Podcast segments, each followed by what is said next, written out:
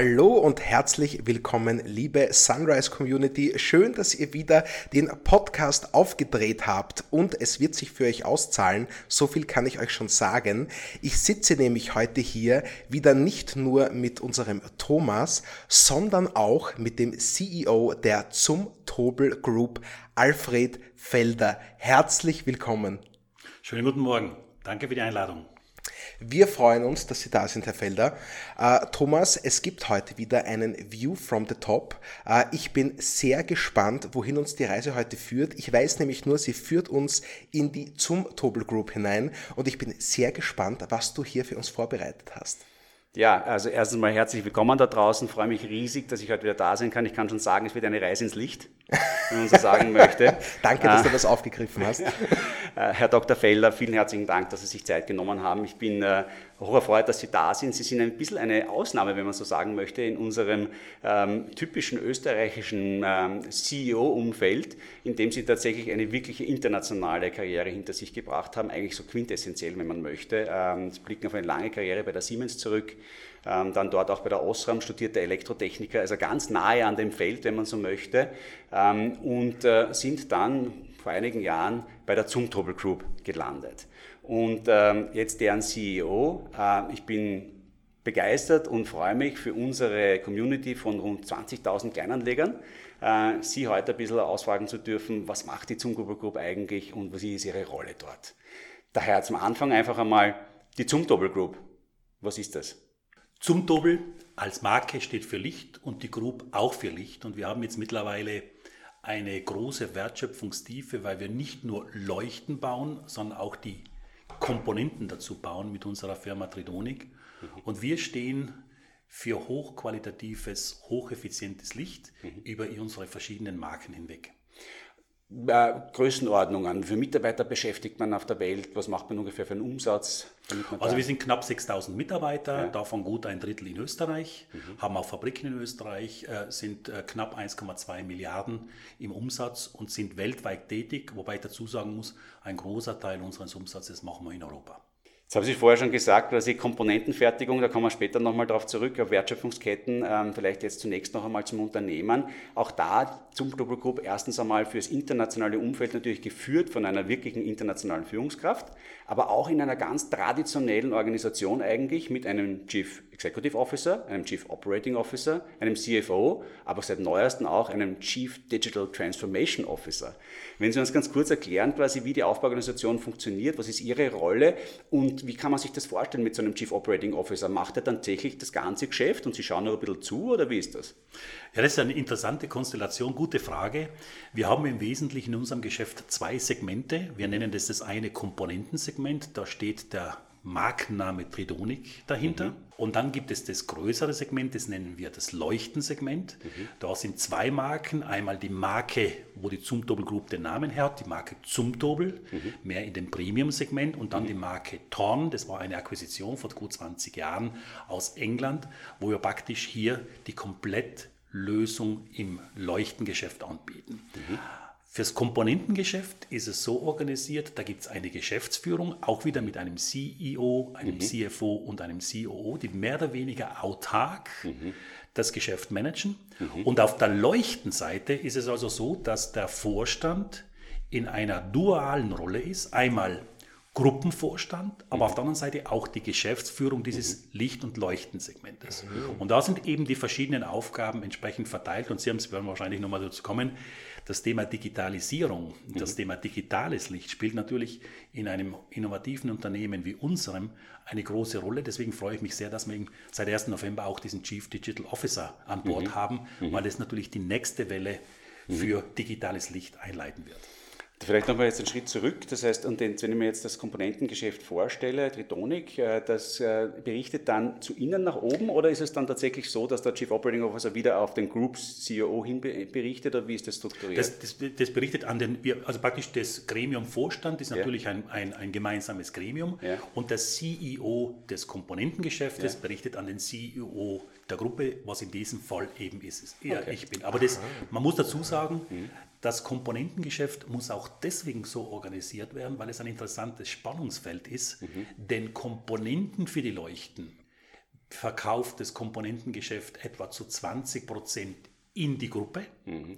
aber zu 80 Prozent an die Wettbewerber der Gruppe. Mhm, mhm, und das bedeutet natürlich, dass da eine gewisse Trennung sein muss, weil mhm. natürlich, Sie können sich vorstellen, Wettbewerber mhm. mögen das nicht so gerne, wenn da klar ist, die Information mhm. einer Kooperation mit der Tridonik und mir als mhm. Wettbewerber geht dann gleich zu Zumtobel. Deswegen ist es auch sehr, sehr mhm. scharf getrennt mit mhm. eigenem Vertrieb, mit eigenen Vertriebsbüros, mhm. mit eigenen Fabriken, mit eigener F&E komplett unabhängig. Mhm. Das nur so lässt sich das sauber trennen und auch sauber äh, nach intern und nach extern positionieren wahnsinnig spannend. Wir haben in letzter Zeit nämlich sehr häufig bei Aufbauorganisationen darüber gesprochen, ist es eigentlich äh, die Strategie, die sie vorgibt oder sind es die Menschen, die mhm. zur Verfügung stehen?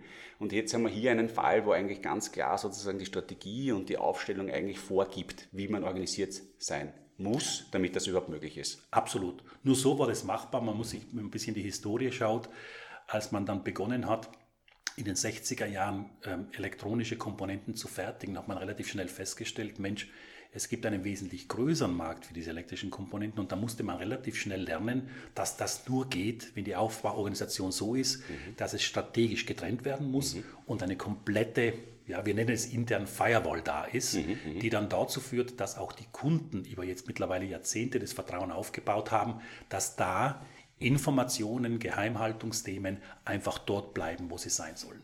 Okay. Hochinteressant. Ja. Wirklich, ja. Sehr spannend. Sieht man natürlich von außen alles nicht, äh, da muss man drinnen sein, weil man ja auch bei der Zumtobel Group, und Sie haben es ja erwähnt, die Marke Zumtobel bekannt, äh, auch im, vor allem im deutschsprachigen Raum, ja eine Marke ist, die man zwar als als Konsument kennt, typischerweise, die aber im Konsumentensegment eigentlich keine Rolle spielt, sondern eine reine B2B-Marke ist, sozusagen, die man an Menschen verkauft, die schlussendlich diese Leuchten dann verbauen. Aber dazu vielleicht noch später in der Wertschöpfung. Einmal noch zum Thema ähm, grundsätzlich äh, zum Double Group als Unternehmen, Eigentümerstruktur. Wir sind äh, dankenswerterweise auch Eigentümer der zum Double Group, aber das sind nicht nur wir, sondern vor allem auch. Also das ist natürlich der große, der Anker-Aktionär äh, ist äh, das Syndikat der Familie mit mhm. äh, etwa 36 Prozent ähm, mhm. Aktienanteil. Mhm. Wir haben dann ein paar strategische Investoren und mhm. der Rest ist im Streubesitz. Also auch wieder ganz interessant eigentlich ein Familienunternehmen, das den Weg an die Börse gesucht hat und das aber immer noch als Ankerinvestor da ist und auch im Aufsichtsrat äh, präsent ist. Ähm, da fällt mir ein, und das muss ich jetzt auch fragen, Georg Bölzler hat das letztens so gut gesagt, Aufsicht und Rat. Ähm, das heißt einmal Aufsicht und einmal Rat.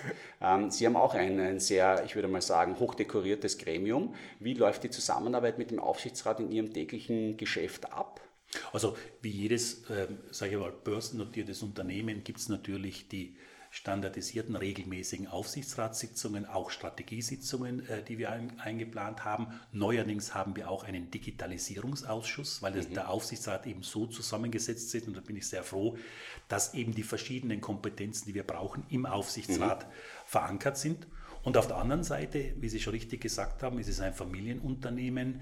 Ähm, ich habe ja viele Jahre mit dem Herrn Jörg zum Doppel, also dem Sohn des Gründers, zusammenarbeiten dürfen, der mhm. das Unternehmen dorthin gebracht hat, eigentlich wo es jetzt ist. Natürlich auch sehr viel gelernt. Und natürlich die, die Familie ist das Ziel der Familie ist es, das Unternehmen weiter in die Zukunft zu begleiten, weiter in die Zukunft zu führen und auch eine gewisse Stabilität mit den 36 Prozent der Aktien zu machen. Und das mhm. ist extrem interessant. Auf der einen Seite börsennotiert, mhm. aber auf der anderen Seite doch eine gewisse stärkere Stabilität mhm. im Aktienmarkt durch den Ankeraktionärfamilie. Äh, und das ist natürlich extrem interessant, gerade dann, wenn es um längerfristige Investitionen geht, um längerfristige Pläne, mhm. weil bei aktiennotierten Unternehmen ist es halt so, da handelt man sich von einem Quartal zum anderen, muss dann immer wieder schauen, dass das alles zusammenpasst. Mhm. Und hier haben wir hier, glaube ich, einen sehr, sehr ja, fruchtvollen Kompromiss zwischen mhm. beiden Welten. Ich finde das sehr großartig. Also wir würden mir wünschen, dass das in vielen Fällen, in Österreich haben wir es ja auch in vielen Fällen so, ähm, nur leider gibt es den einen oder anderen Mittelständler, der sozusagen den Kleinaktionär nicht daran teilhaben äh, haben lässt, an der Wertschöpfung der Unternehmen.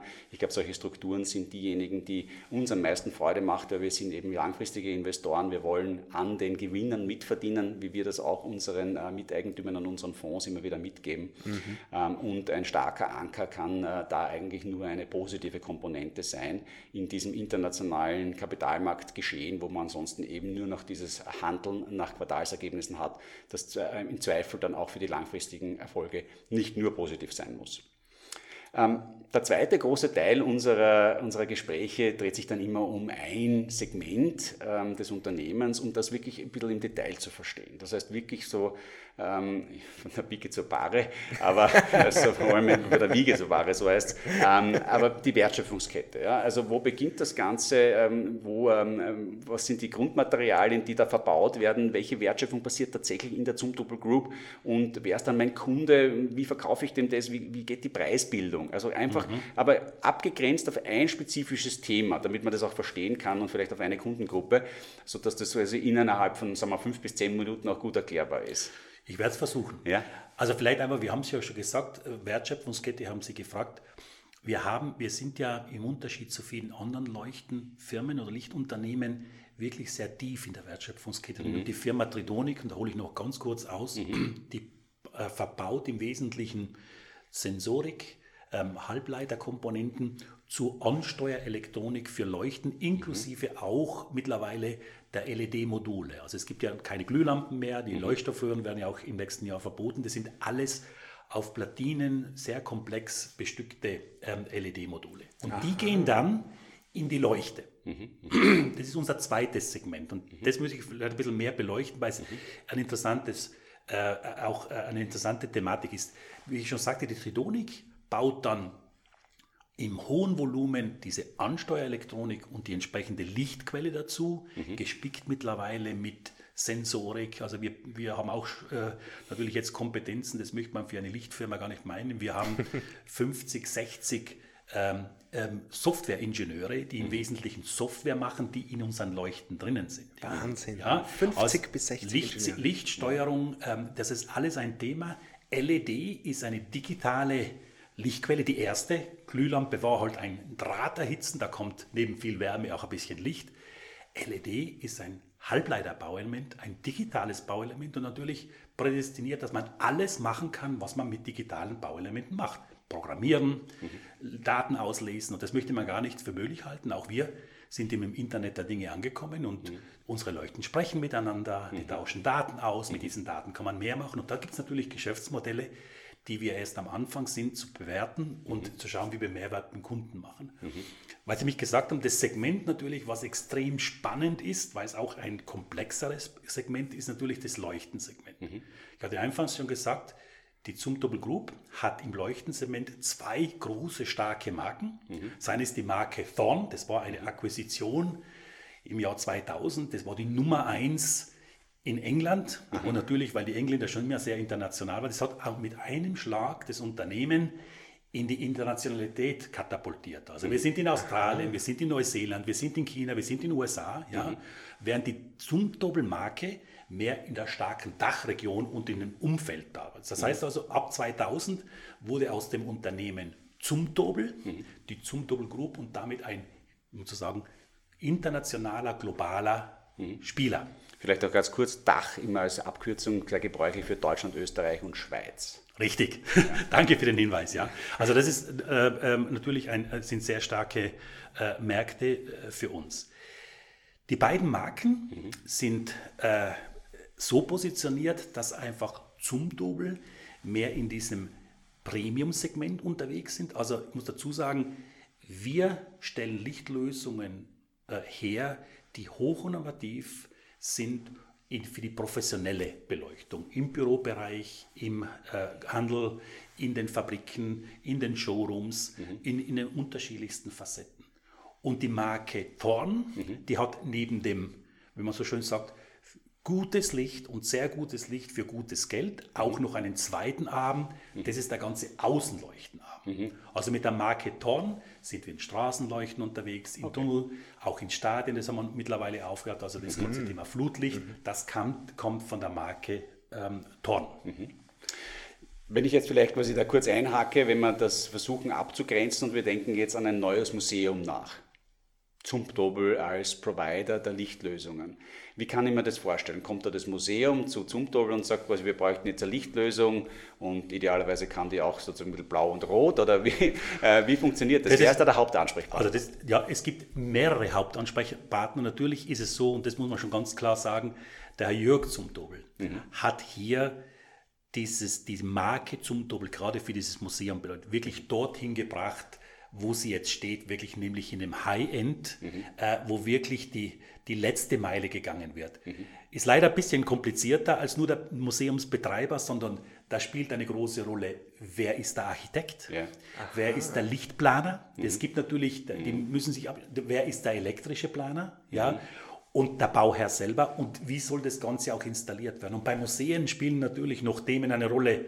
Das Licht darf ja den Kunstwerken nicht schaden. Mhm. Also was wieder für LED natürlich, spricht, keine Infrarot, also Wärmestrahlung. Mhm. Das Licht sollte so zielgerichtet sein, dass es nur das Kunstwerk ausleuchtet. Mhm. Dann gibt es natürlich die unterschiedlichen Interessen, wie das ganze Ambiente sein soll. Und dann soll natürlich das Museum auch ein Platz sein, wo man hingeht, wo man dann das Licht erlebt, wo man die ganze Atmosphäre hat. Und mhm. das ist natürlich etwas, was wirklich maßgeschneidert die Marke zum Dobel entsprechend macht. Das sind sehr oft dann Lösungen, die es nicht zum Kaufen gibt von der Stange, sondern mhm. das sind maßgeschneiderte Lösungen für genau dieses Museum, ähm, wo dann sagt, okay, wenn du da hingehst, gibt es nicht nur diese Skulpturen oder Bilder, sondern es gibt auch diese ganz tolle Lichtwahrnehmung, mhm. wo die Kunstwerke dann nochmal in eine entsprechende äh, in entsprechenden Glanz verletzt werden. Jetzt haben Sie schon gesagt, ähm, da gibt es Lichtplaner. Ist das dann auch der Gatekeeper? Ist das dann auch der, der sozusagen dem Architekten oder dem Bauherrn sagt, also das, was ich mir vorstelle an Lichtlösung,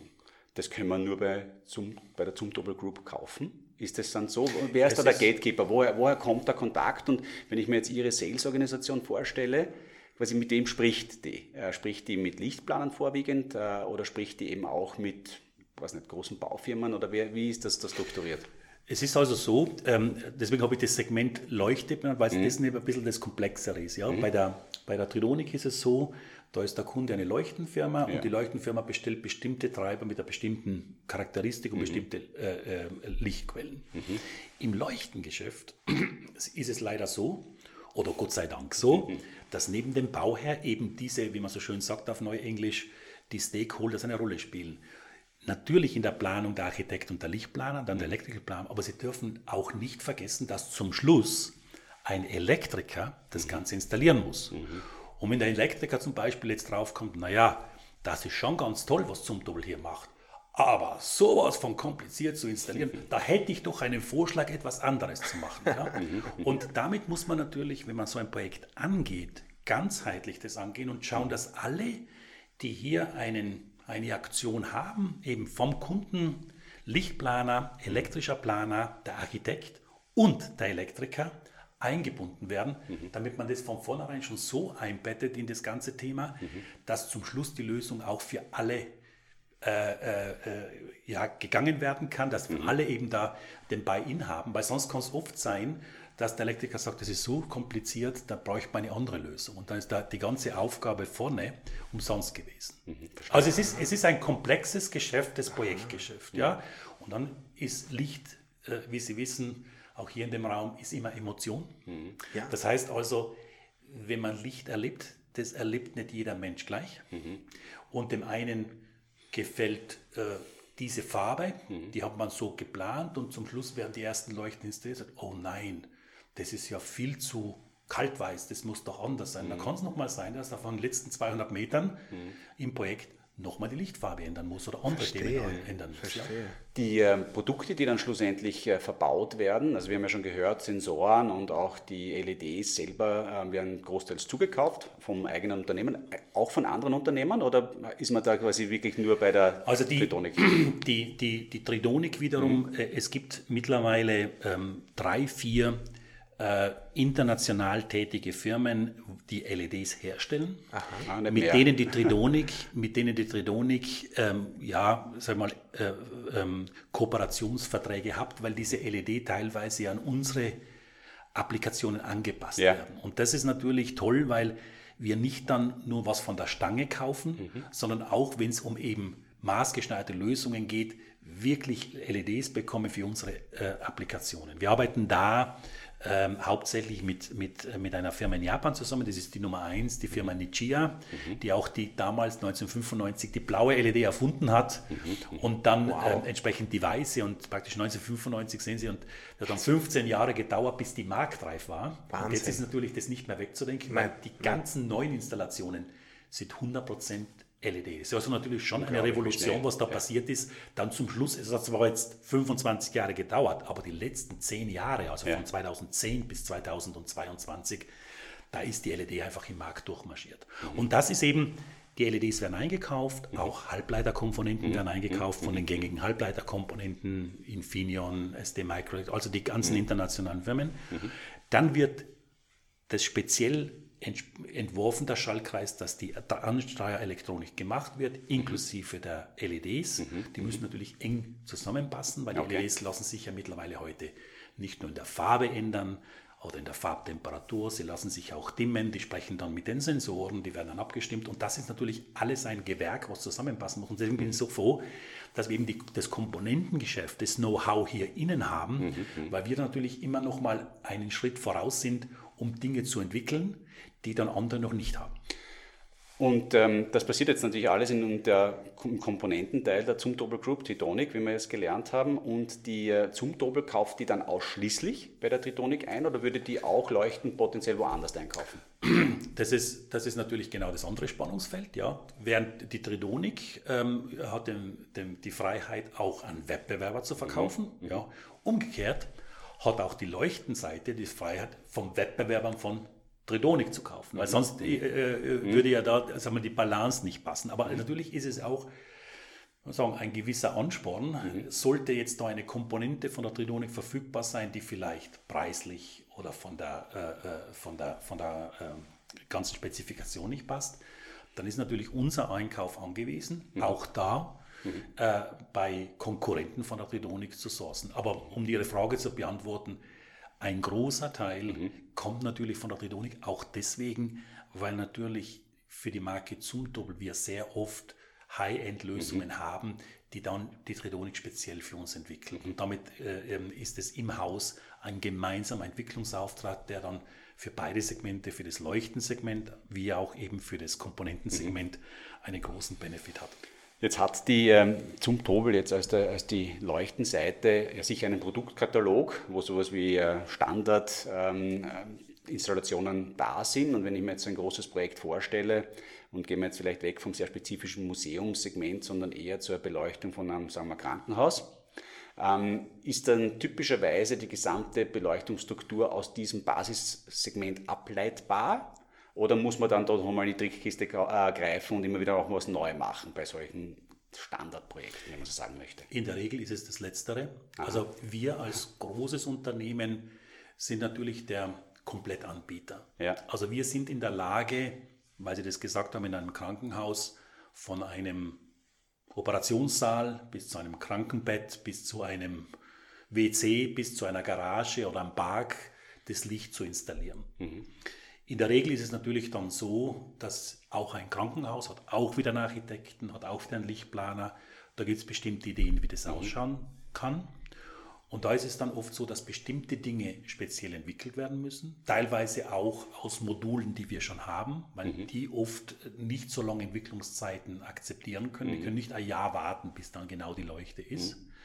Und teilweise ist es dann aber auch so, sollten wir auch irgendwelchen Gründen bestimmte Leuchten nicht haben, die mhm. aber jemand anders hat, auch ein mhm. Wettbewerber von uns, dann kaufen wir die dazu, mhm. damit wir einfach die Komplettlösung anbieten. Sie müssen sich das vorstellen, Krankenhausbetreiber haben das eigentlich am liebsten, wenn die, das Licht mal spezifiziert ist, dass das dann 24 Stunden, sieben Tage die Woche funktioniert mhm. und dass wir nicht ein Problem haben, wenn eine Leuchte nicht geht, wann rufe ich den dann an, dann Elektriker, sondern sagen, du, ihr seid die zum Doppelgruppe, ich erwarte von euch die Komplettlösung, die haben wir jetzt gemeinsam spezifiziert und mhm. dann warte ich, dass ich das hassle-free kriege. Das ist auch ein bisschen bei größeren Unternehmen, wie wir sind, der Vorteil, mhm.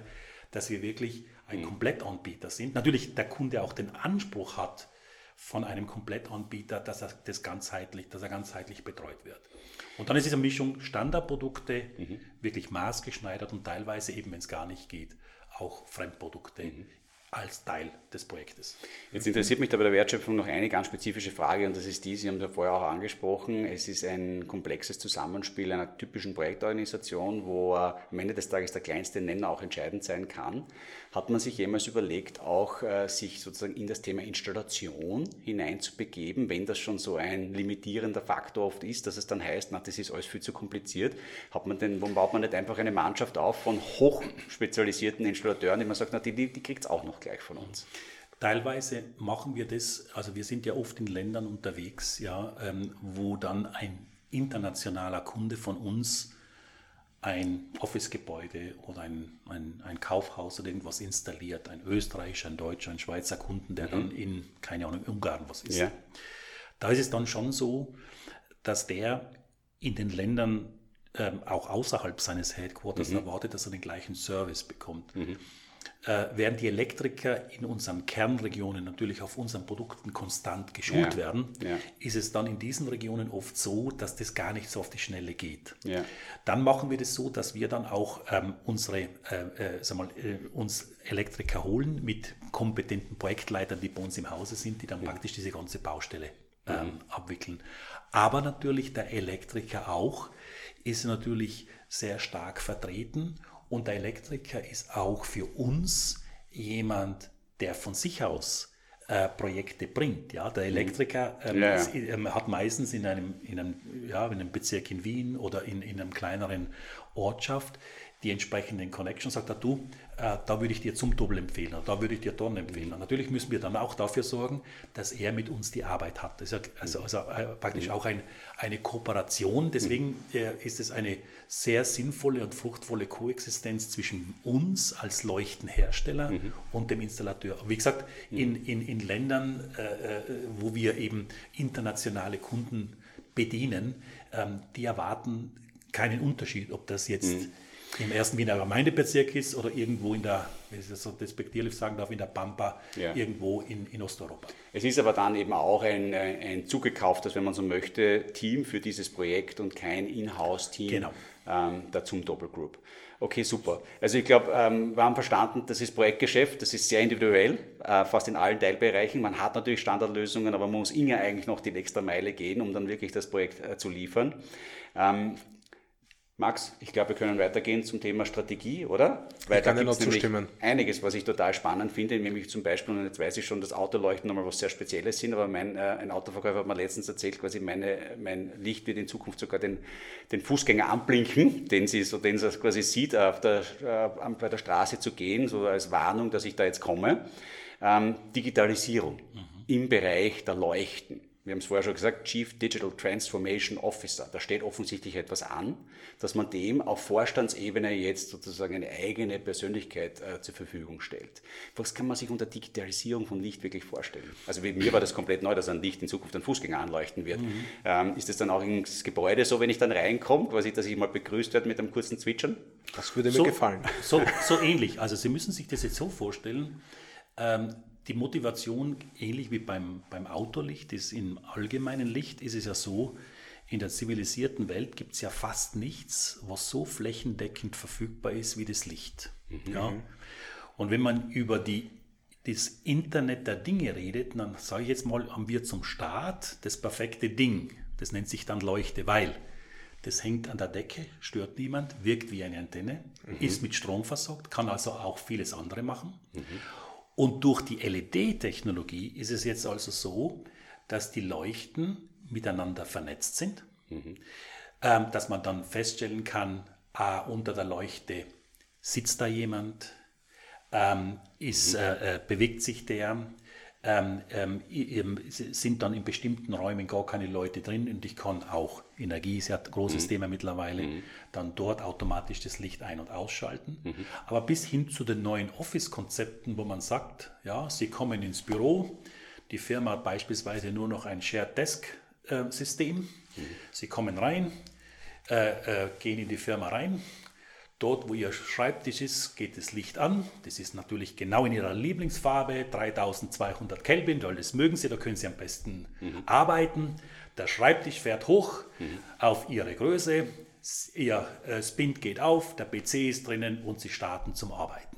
Das klingt herrlich. Ja, ist ein bisschen Zukunftsmusik, aber wir haben einiges an Prototypen, weil das natürlich machbar ist, ohne großen Aufwand. Licht ist da, die Sensoren signalisieren das alles, ja, und natürlich kann man dann noch viele andere Dinge machen. Also es ist ja auch sehr wichtig jetzt, ja, mit dem, nenne ich es mal einfach mal, dem Wunsch vieler Firmen, auch unseres Unternehmens, dass wir die Mitarbeiter aus dem Homeoffice wieder in unsere Offices holen mhm. und dass wir diese Kreativität wieder mhm. an, ähm, antriggern, dass man dann auch im Office-Bereich ein Umfeld schafft, wo die, wo die Mitarbeiter gerne hinkommen. Ja. Und das ist natürlich auch zu tun, neben guter Luft. Mhm. Und by the way, das ist auch so, wir verbauen sogar CO2-Sensoren, mhm. die dann feststellen, ist die Luft gut genug und triggern dann, dass das Fenster aufgeht oder mhm. die Klimaanlage mhm. angeht. Mhm. Aber dass natürlich auch das Licht an die Bedürfnisse der Menschen angepasst wird. Und das ist ein bisschen die neuen Trends, neben Licht, was hocheffizient ist, was hilft, Strom zu sparen, die Qualität des Lichtes so zu verbessern, dass die bestmöglichen Ergebnisse da sind, natürlich aus Firmensicht, aber auch diese, das Wohlfühl-Setup, dass man unter einem gesunden Licht, das teilweise den Biorhythmus nachbildet, mhm, mhm. eben besser arbeitet, auch lieber arbeitet und damit natürlich auch eine Motivation hat, mehr Zeit wieder im Büro zu verbringen, als ein Beispiel. Ich finde es auch wahnsinnig spannend, weil was ich gerade auch gehört habe, ist das, dass durch diese omnipräsente Platzierung des Lichts eine eigentlich ähm, den restlichen Raum nicht störende Platzierung von zusätzlichen Sensoren möglich ist, nämlich der zum Beispiel, der das Fenster öffnet, nicht? Weil der hat ja mit dem Licht im ersten Moment nichts zu tun, sondern es ist einfach nur opportun, ihn auch mit dem Licht zu lozieren, weil er dort nicht stört, nicht? Und dementsprechend dann auch eine andere, nicht lichtrelevante ähm, äh, Aktion auslösen kann. Jetzt braucht es aber, damit man Vorstand installiert, ja auch eine Idee, da muss im Unternehmen was passieren. Richtig. Ja, also das ist, wie, ist der, wie kann man das sich so strategisch jetzt vorstellen? Muss ich vielleicht noch ein bisschen ausholen. Mhm. Die Lichtindustrie gehört aufgrund der Entwicklung jetzt nicht unbedingt zu den Industrien, die die Vorreiter sind zum Thema Digitalisierung. Mhm. Ja, viele der Ablaufprozesse in unserem Unternehmen, aber generell in der Lichtindustrie, sind natürlich noch sehr analog. Mhm. Und die erste Aufgabe, die jetzt schon seit einigen Jahren läuft, aber eben nochmal mit dem neuen Vorstand entsprechende Bedeutung bekommt und auch umgesetzt wird, ist die Digitalisierung unserer Ablaufprozesse. Mhm. Im Wesentlichen vom ersten Kundenkontakt bis zum After-Sales-Service, mhm. okay. dass man genau weiß, okay, da wird was bestellt, wann wird das, äh, das in welcher Fabrik geliefert, was ist da der Trackcode und so weiter und so fort, mhm. dass man mhm. da wesentlich transparenter ist, damit mhm. natürlich auch effizienter wird. Mhm. Aber durch das Thema LED, neben den, der Transformation der Organisation hin zu digital, wo wir nicht natürlich die einzige Industrie sind, das machen ja viele Industrien, ist es natürlich so, dass mit der LED jetzt Möglichkeiten geschaffen werden, die über das Licht hinausgehen. Ja, stellen Sie sich einmal mal wieder das Beispiel vor mit dem Office, wo ich dann sage, ich kann eine Bürofläche besser nutzen, weil ich aufgrund der Lichtinfrastruktur mit einer angepassten Software genau feststellen kann, dass ich äh, Leute sind nicht da, mhm. äh, Leute sind in Meetings, dass ich den, den Office Space, den ich habe, besser nutze und nicht wieder was anbauen muss. Mhm. mhm. Dass damit auch so der Kunde Geld spart. Mhm. Und ich sage mal ein anderes Beispiel, was wir schon länger machen, in dem, in dem Retail-Bereich äh, ist es also so, dass mittlerweile ja, äh, da werden Sie auch als Konsument dann entsprechend äh, äh das merken, frische Bereich mit Gemüse, mit Obst, mit Fleisch hat ganz spezielle Lichtfarben.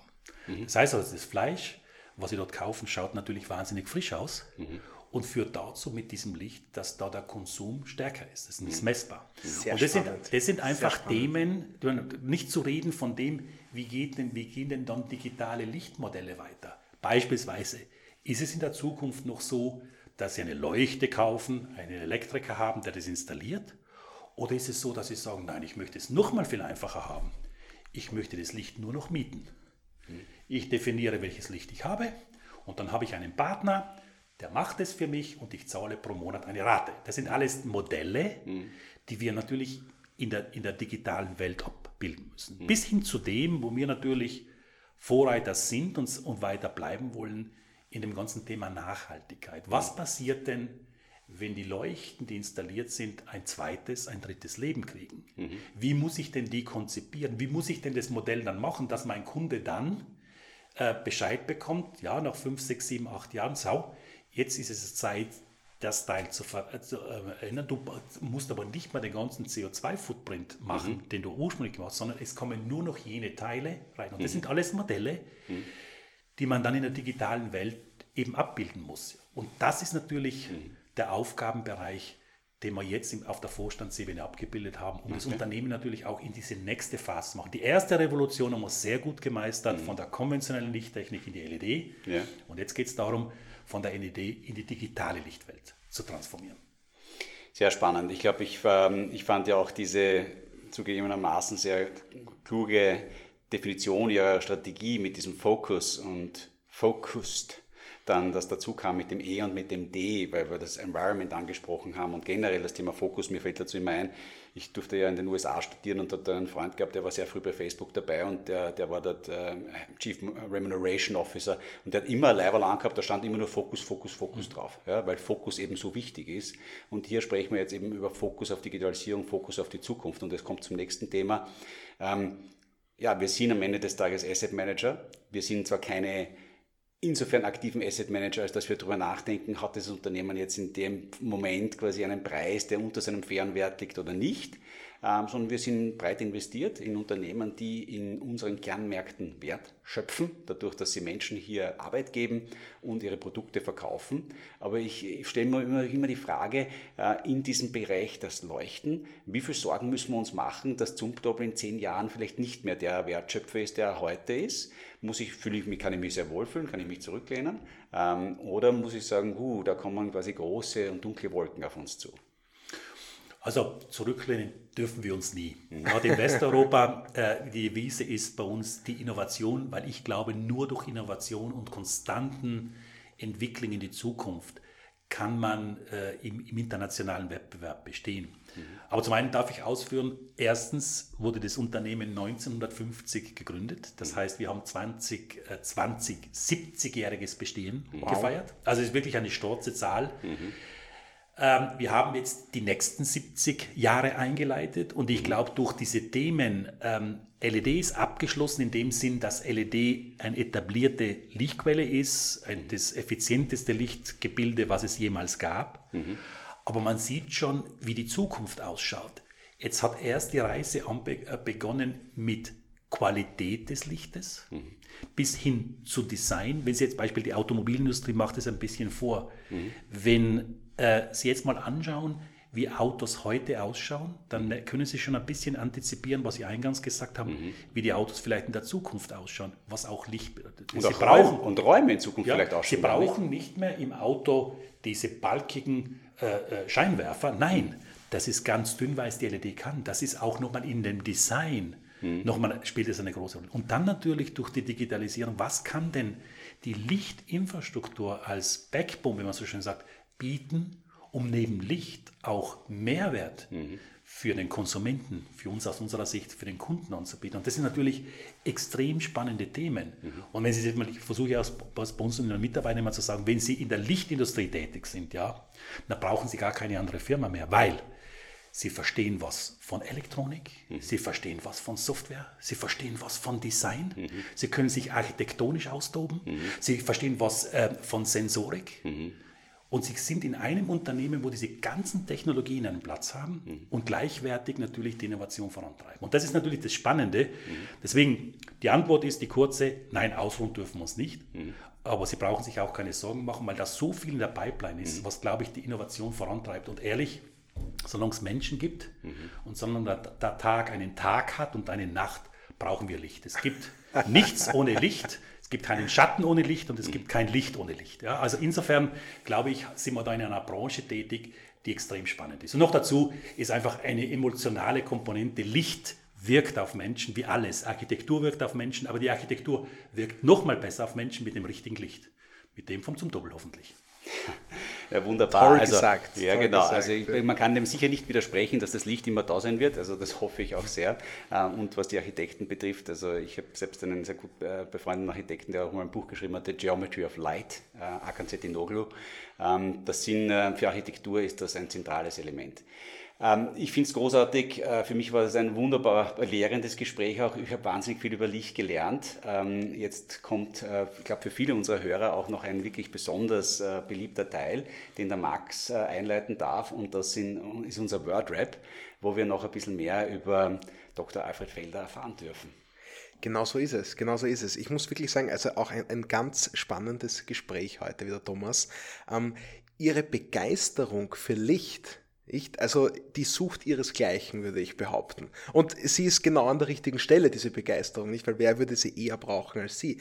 Und äh, ich muss sagen, ich habe da sehr viel mitgenommen daraus. Die Wahrnehmung des Lichtes und was Licht bedeutet und den, den Leuchtkörper, was der für unterschiedliche Funktionen mitbringen kann, nicht? Ich meine, das wird, das wird doch hoffentlich bedeuten, dass ich auch bald mein WLAN zum Beispiel bekomme aus dem Leuchtkörper, nicht? Absolut. Ist auch schon installiert. Mhm. Das nennt sich dann nicht mehr Wi-Fi, das nennt sich Li-Fi. ja? Exzellent, exzellent. Vielleicht, um das noch ganz kurz zu sagen, das hat natürlich, Licht hat unendliche Bandbreite. Mhm. Ja, mhm. also äh, Sie können das 5G, 6G, 7G dann in ein Gebäude reintun und können das mit Licht machen. Das ist ja, das ist, das ist ja ganz toll. Das ist, das ist eine ganz tolle Sache, wirklich. Also äh, schön zu hören, weil ich meine, das Erste, woran ich, mir, äh, woran ich gedacht habe bei diesen Sensoren, das war natürlich zum Beispiel dieser besonders unattraktive Wi-Fi-Verstärker. Nicht, wenn ich den in meiner Lampe sehen kann und äh, nicht sehen kann und dann auch überall noch das Signal gewährleistet ist, da hätte ich zum Beispiel sehr schnell sehr viel gewonnen. Ja? Ähm, also sehr inspirierend, vielen Dank. Wir haben jetzt viel von Ihrer Begeisterung kennengelernt, das finde ich toll. Und jetzt würde ich Ihnen gerne noch so ein paar Satzanfänge zuwerfen, wo wir Sie noch ein bisschen besser kennenlernen können und mehr die Person Alfred Felder. Sind Sie da einverstanden? Gerne. Großartig. Dann äh, schieße ich direkt los. Zufrieden bin ich, wenn ich am Ende meines Arbeitstages nicht so viele nutzlose Meetings gehabt habe. das ist auch nicht der Erste, der das sagt. Ja, also da, die Meetingkultur, da haben Spur, wir, ja? genau, die Meetingkultur scheint nach wie vor ein bisschen zu ausufernd zu sein. Wenn ich nicht arbeite. Da verbringe ich gerne viel Zeit draußen in der Natur. Ist ja natürlich im Vorarlberg in Ländle sehr schön. Als gebürtiger Südtiroler mag ich die Berge und das ja. genieße ich sehr. Da gibt es bestimmt auch ein herrliches Licht. Absolut. An meinem Job mag ich am meisten? Ganz ehrlich, es ist einfach der Umgang und der Kontakt mit so vielen Menschen in unterschiedlichen Disziplinen, wie ich es eingangs gesagt habe, vom Architekten über den Techniker.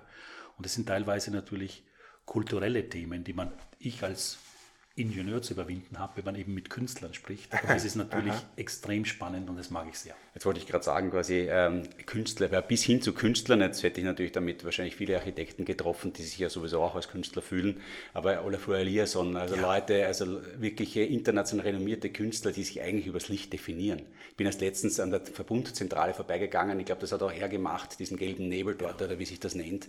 Ähm, ja, also man hat wirklich eine, glaube ich, eine wahnsinnig bereicherte Art und Weise, mit wem man da kommunizieren darf. Also da beneide ich Sie fast ein bisschen drum. Ja, Olaf Eliasson, ich meine, es sind natürlich äh, äh viele äh, äh, Künstler und Architekten, mit denen gerade der Herr Zumtobel das ja. aufgebaut hat, wo wir jetzt über Jahre, um nicht zu sagen Jahrzehnte Beziehungen haben. Und das ist natürlich extrem spannend.